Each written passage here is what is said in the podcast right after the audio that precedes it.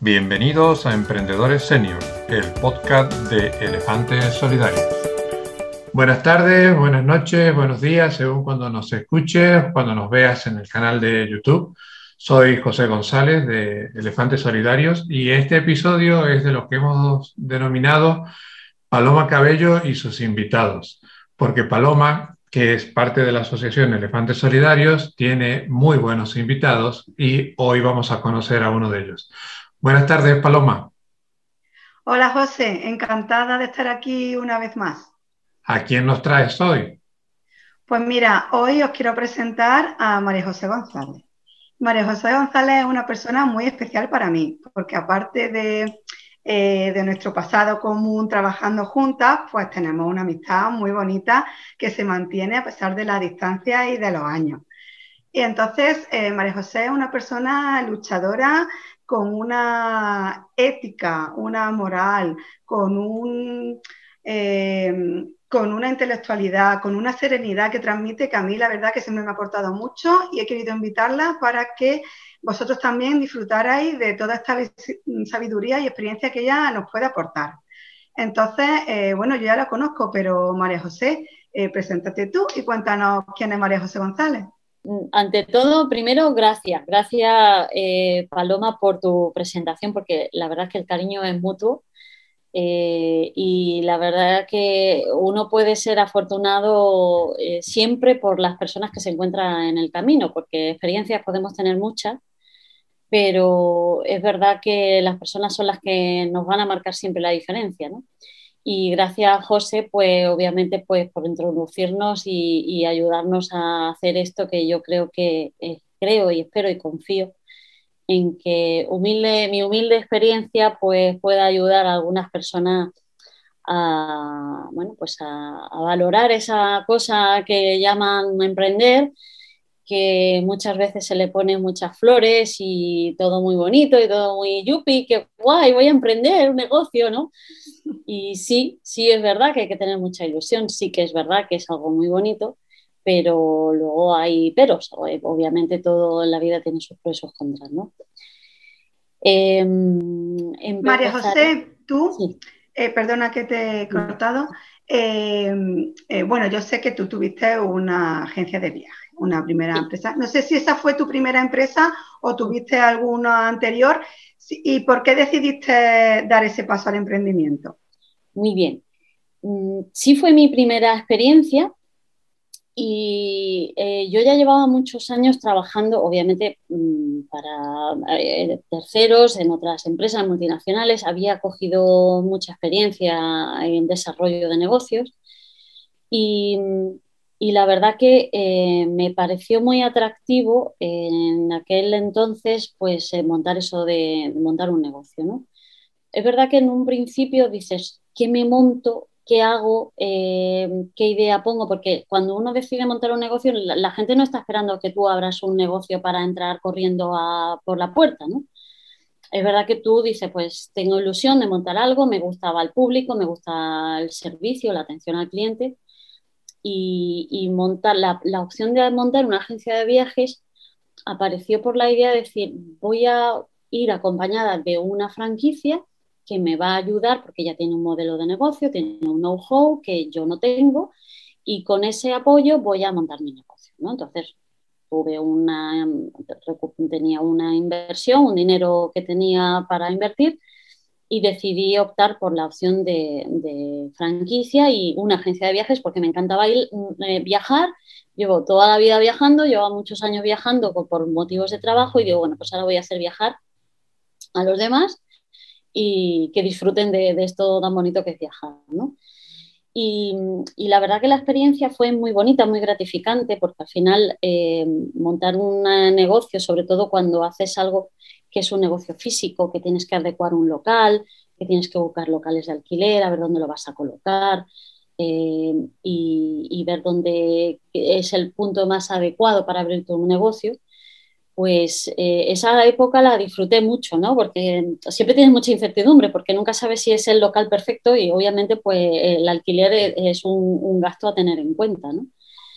Yo ahí en ese sentido sí que, sí que haces tus cálculos de más o menos tu plan de negocio, ¿no? Lo que hay que tener siempre en cuenta, cuántos gastos voy a necesitar para montar mi negocio y, cuánto voy a necesitar para arrancar mi negocio, porque tu negocio no arranca desde el minuto uno que abres la puerta, tu negocio tarda meses en arrancar.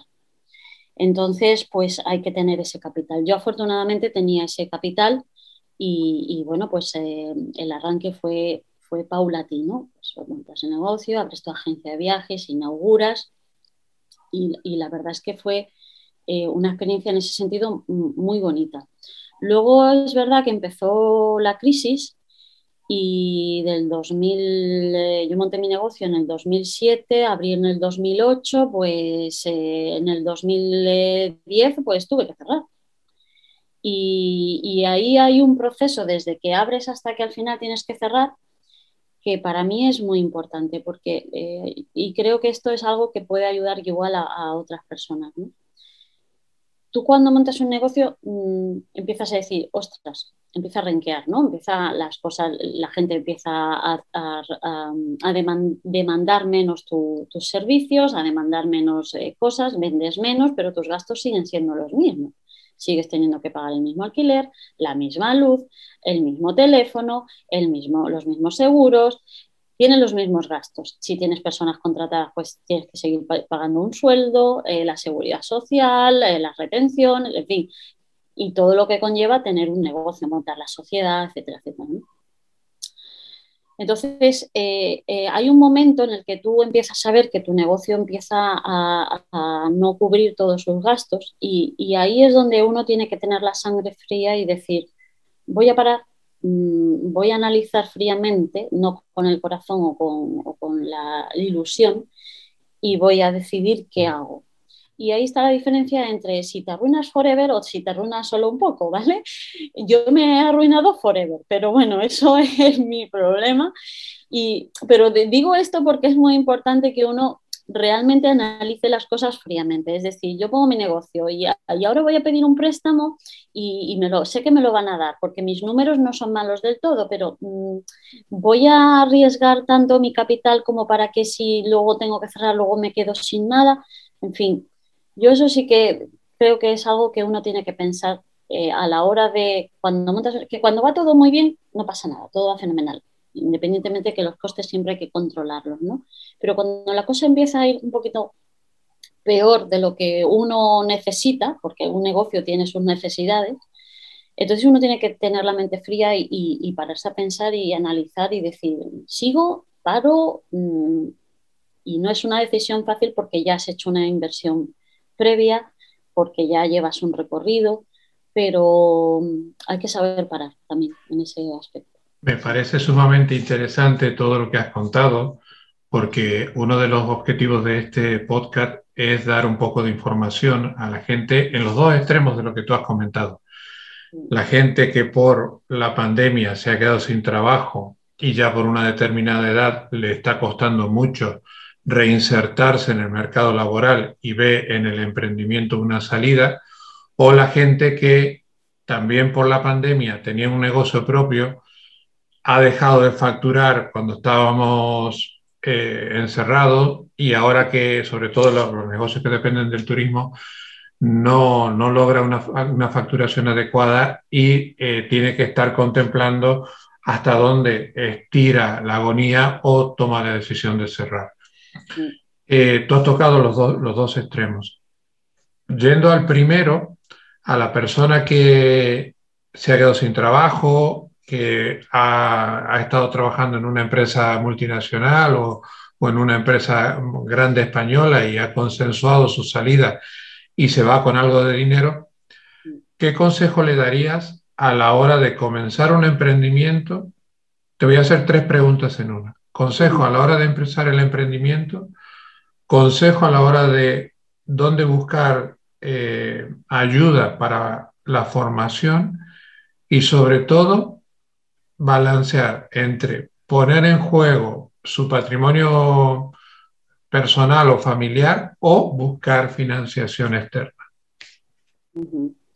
Vale. Em, la primera pregunta, ¿no? De dónde buscar la información, ¿correcto? Es la, o cómo empezar eh, si una persona tiene un capital para, iniciar su negocio. Hay una cosa que es muy importante, aunque parezca un topicazo, ¿vale?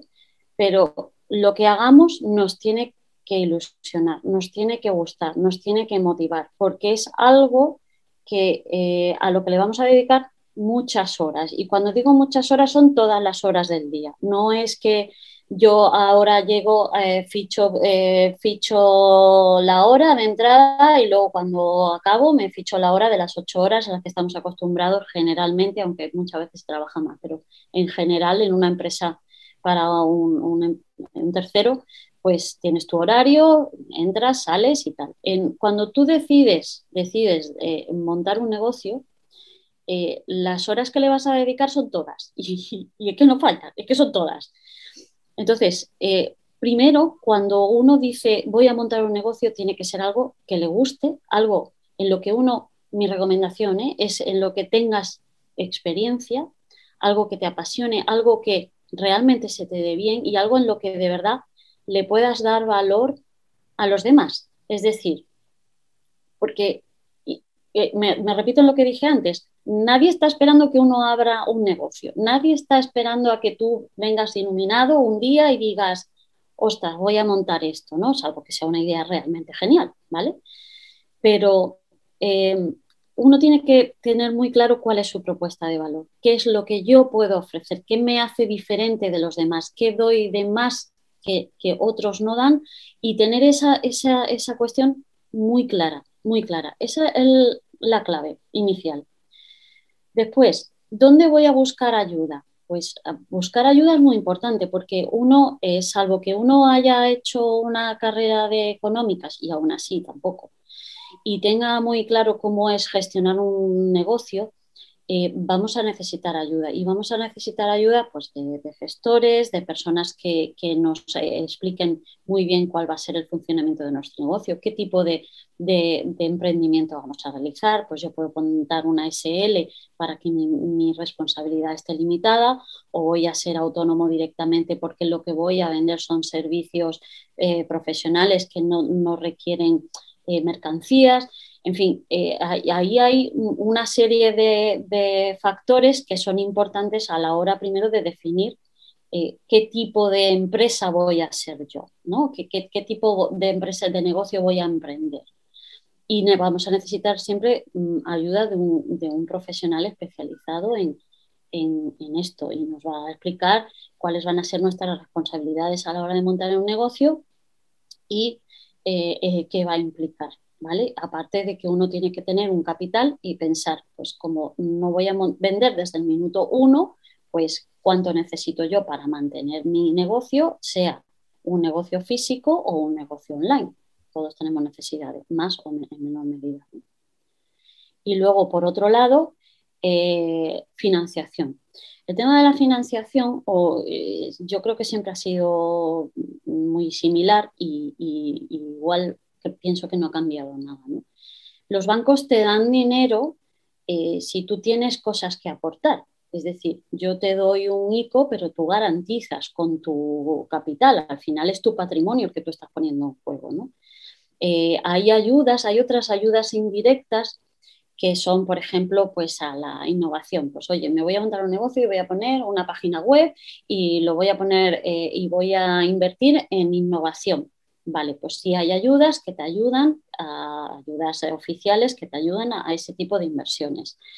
Eh, hay ayudas, entiendo, para diferentes eh, tipos de emprendimiento, pero tienen que ser ayudas que no esperen un, retorno inmediato o un retorno eh, de contraprestación. Es decir, te pido un préstamo, me dejas 100.000 euros y yo cada mes religiosamente te pago mis 300 y pico, mis 400 o lo que yo haya negociado. ¿no? ¿Por qué? Porque si yo por un momento no puedo pagar porque mi negocio no es lo que yo esperaba, yo no he hecho un plan de negocio, no he ajustado mis costes y no tengo clarísimo que voy a poder asumir ese gasto, al final me estoy comprometiendo mi patrimonio y eso es un riesgo que pues debería uno valorar muy bien antes de meterse en algo así. Bueno, María José, súper interesante todo lo que nos estás contando, muy didáctica, porque María José es que es muy didáctica, eso es fantástico para todos nuestros oyentes, pero yo no quería perder la oportunidad también de que habláramos de tu experiencia internacional, porque tú pasaste de tu eh, emprendimiento en España a un emprendimiento en México. Entonces, cuéntanos de esta etapa em, eh, pues, eh, ¿cómo fue ese paso? ¿Qué destacarías? ¿Qué consejo le daría a alguien que sea tan valiente como tú y que decida a lo mejor decir, bueno, pues es que yo en este país ya no, me voy a lanzar a, otro país? Sí, esa es una área muy bonita y ahí tú me acompañaste mucho y, eso siempre te lo voy a agradecer, Paloma. Eh, el emprendimiento internacional está muy bien eh, en mi caso, la, idea fue exportar el modelo de negocio que existía en España, exportarlo a un mercado como el mexicano, que eh, tiene ciertas ventajas, por ejemplo, el idioma, y tiene pues ciertas similitudes que, podríamos entender que en un inicio son beneficiosas a la hora de decidir exportar tu modelo de negocio a otro, otro país. En este caso era México yo siempre digo que en, México se habla, eh, se habla español, pero no, es el mismo español que en España, ¿vale? Y, hay una palabra, un palabra que llamo yo, que es la tropicalización de nuestro modelo de negocio. ¿Qué quiere decir esto? Esto quiere decir que nosotros tenemos nuestra idea de negocio, nuestro negocio es ideal, sabemos que lo podemos llevar a otro sitio, que en otro sitio pensamos que va a funcionar, pero tenemos que tener muy claro a dónde vamos a aterrizar. Pues en cuanto a la fiscalidad del país al que vamos, en cuanto al cambio, intercambio de divisas en el país al que nos vamos a desplazar, porque si yo voy a vender producto y tengo que soportar cambios de divisa y tengo que soportar ciertas cosas, pues ¿cómo lo vamos a hacer? En mi caso fue una inmersión total, porque claro, yo dejé todo lo que había en España y yo digo, yo me voy a México ya mexicana, ¿vale? Ya era como decir, parto de cero, mi vida partió de cero por completo en un país extranjero que gracias a Dios se hablaba español y que digo gracias a Dios porque se hace a veces duro, ¿vale? Hay que, hay que hacer una inmersión en el lugar al que te vas a, a abrir porque mm, no conoces la cultura, no conoces la manera de hacer las cosas y eso es muy importante, cómo hacen las cosas, cómo, cómo se desenvuelven allí las cosas, cómo, eh, eh, cómo em, llegar a los sitios que quieres llegar y con quiénes tienes que llegar no todo el mundo es bueno y no todo vale. Entonces, mm, eh, descubrir eso a veces, a veces es muy gratificante porque encuentras personas maravillosas, personas buenas y malas ahí en todas partes, pero otras, otras veces pues, te lleva el palo de decir, ostras, pues este me ha engañado o esto no es lo que yo pensaba o esto es lo que tal, ¿no? Entonces, eh, si queremos dar un salto internacional tenemos que conocer, yo, yo recomiendo primero desplazarse en, dos o tres ocasiones al lugar que nosotros queremos eh, em, eh, hacer nuestra inversión o, abrir nuestro, nuestro negocio, eh, buscar contactos fiables allí que nos puedan ayudar a conocer mejor el lugar al que nos, que nos queremos introducir, eh, estudiar bien, el lugar al que nos queremos dirigir, estudiar bien, estudiar bien eh, cuál es el poder adquisitivo del lugar, eh, ver un poco las ideas y, costumbres de ese lugar, porque mm, ya, ya digo que somos lo mismo, pero no somos lo mismo. Se habla el mismo idioma, pero no es lo mismo. Entonces, eso es una, una, cuestión importante y además cultural. Lo que para nosotros es normal, para otros no lo es tanto. Entonces, hay que adaptarse mucho a, ese entorno nuevo al que nosotros queremos descubrir. Y, obviamente los inicios pues no son fáciles. Nadie, insisto, si nadie está esperando en tu casa que abras un negocio, imagínate en un lugar donde nadie te conoce y dice, a ver, este que viene de tal sitio, ¿qué caray trae ahora? Y, cómo lo trae, ¿no? Eh, tienes que ganarte la confianza también de, ese, de ese mercado y eso lleva tiempo en mi caso en concreto, pues el primer año fue eh, adaptación, inmersión, descubrimiento y, palo arriba, palo abajo y, bueno, gratificante porque, insisto, la diferencia la hacen las personas y que siempre nos encontramos en el camino.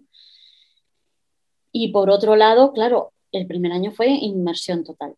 Y luego el a partir del segundo y tercer año es cuando realmente pues, ya tú te has adaptado, tú como persona. ¿eh? Y digo en el caso de que tú realmente te desplaces. Si desplazas a otra persona, pues vas a tener que pasar ese proceso. O sea, el primer año se pasa en adaptación, documentación, eh, conocimiento del, mercado, conocimiento de, dónde te estás moviendo, porque tienes que conocer por dónde te mueves.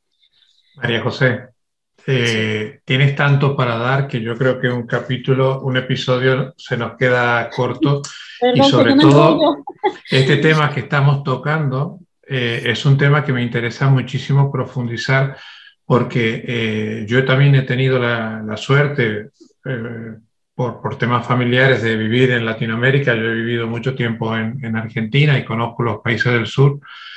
Y soy de los que anima a, a los emprendedores españoles a que miren hacia Latinoamérica. Ahora, principalmente con el emprendimiento digital, tú nos has dado una visión extremadamente completa del emprendimiento físico pero creo que ahora con el avance de la tecnología, sobre todo si tú das eh, servicios de online o, vendes algún tipo de asesoramiento online, el mercado latinoamericano es muy interesante y un mercado que, yo siempre pongo en valor es el, mercado latino de Estados Unidos, que cada vez es eh, más importante y con un poder adquisitivo casi superior al europeo.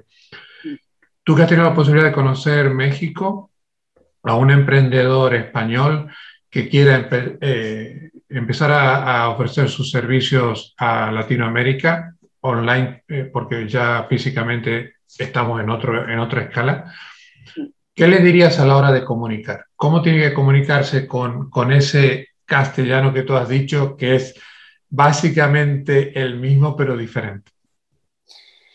Yo eh, yo le diría que hablar el idioma, dice, allá donde fuere a lo que vieres, pues es lo más eh, sabio que los dichos de nuestros abuelos, de nuestro pasado, eh, son reales, ¿no?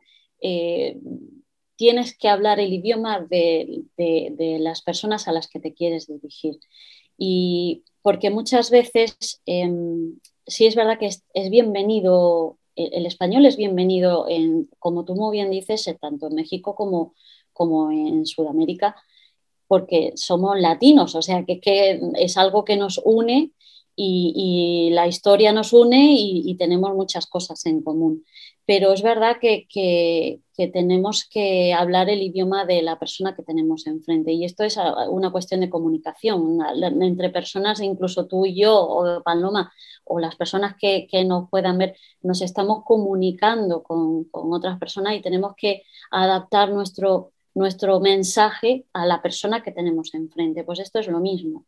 Yo mm, aprendí mucho de los mexicanos porque son gente muy noble y muy cariñosa, y, ellos pues eh, les gustaban los españoles, bueno, en general, pero es verdad que, que ellos, el, el, acá, ¿no? Y el ahorita y el, el pues e, es, ese, esa dulzura de su, de su, comunicación y de su expresión lingüística, en este caso, pues eh, es, es, distinta. Y entonces mm, yo me comunicaría con ellos con un lenguaje cercano, siempre eh, buscando la honestidad y siempre intentando llegar en el idioma que tenemos a la de la persona que tenemos enfrente, sea cual sea.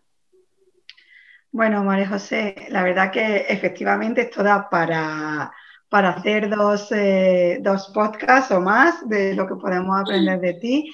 Eh, bueno, ahora cambiando un poco el tercio, sí que eh, no te quiero dejar de preguntar. después de todo esto, tú has vuelto a trabajar por cuenta ajena. Luego tuviste otro emprendimiento con socios, claro, yo me lo sé, entonces sé, pero ya te invitaremos a hablar en otro podcast de socios. Eh, ahora has vuelto a trabajar por cuenta ajena.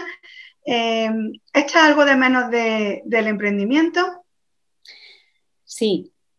Lo principal, que cuando tú tomas una decisión porque tienes una idea muy clara o tienes algo muy claro. Si tu negocio es tuyo, pues tú tomas la decisión y tomas las acciones necesarias para, para dar ese paso.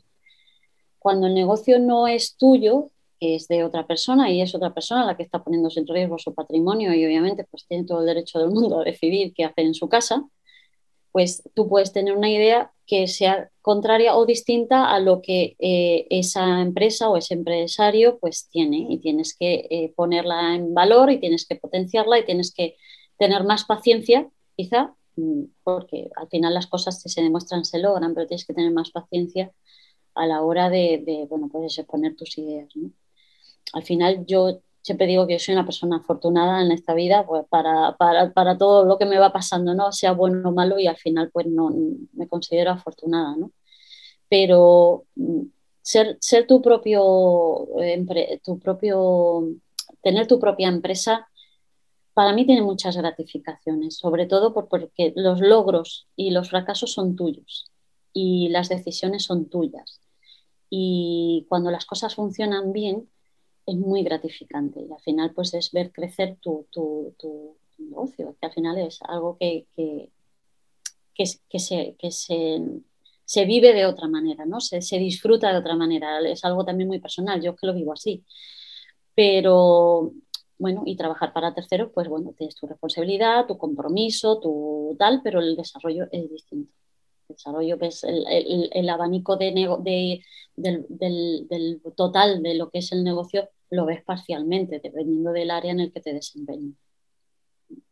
Si tú volvieras ahora a emprender, porque la vida te llevará a ello. Ahí lo tengo, ahí lo tengo en la cabeza. Eh, con toda esta experiencia, sí. Eh, que es muy concreto, ¿qué es lo que harías diferente? Dices tú, yo si lo hago esta vez, empezaría por aquí o esto seguro que no lo haría. Seguro que no haría, mm, no sé, porque yo creo que a veces em, eh, cometemos, siempre cometemos errores, ¿no? No los mismos, cometemos otros.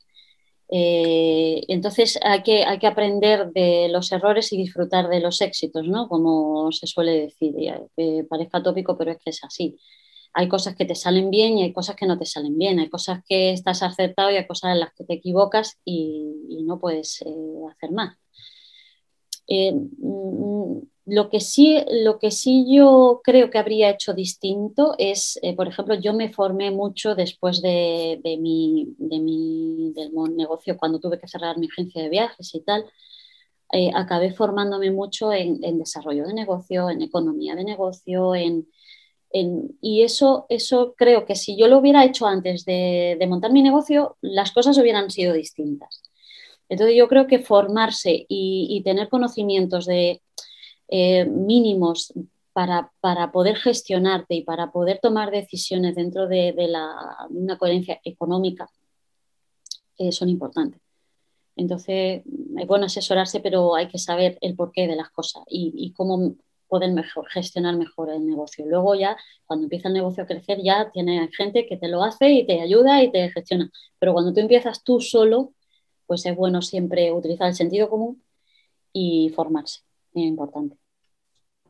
María José, Paloma, eh, como siempre nos pasa que cuando viene Paloma con un invitado se nos, se nos hace corto. La verdad que la calidad de tus invitados es excelente, Paloma, te felicito porque da mucho gusto eh, escuchar a María José. Eh, creo que vamos a, tratar de engañarla para que esté con nosotros otro episodio porque nos queda parte de su vida laboral por hablar, pero para, para media hora no, no alcanza.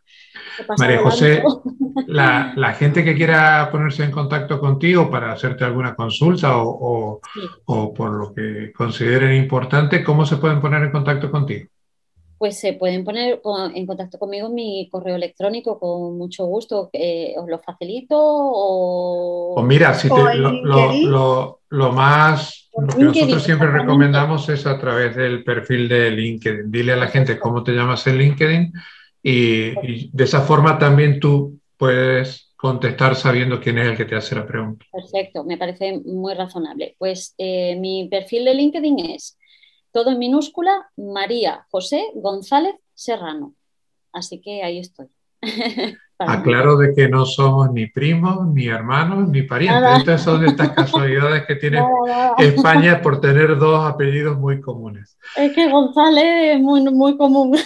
Así es. Eh, Paloma, nos tenemos que despedir. Cierra tú, despide a tu invitada y te felicito por la calidad de la gente que estás trayendo. Muchas gracias, José.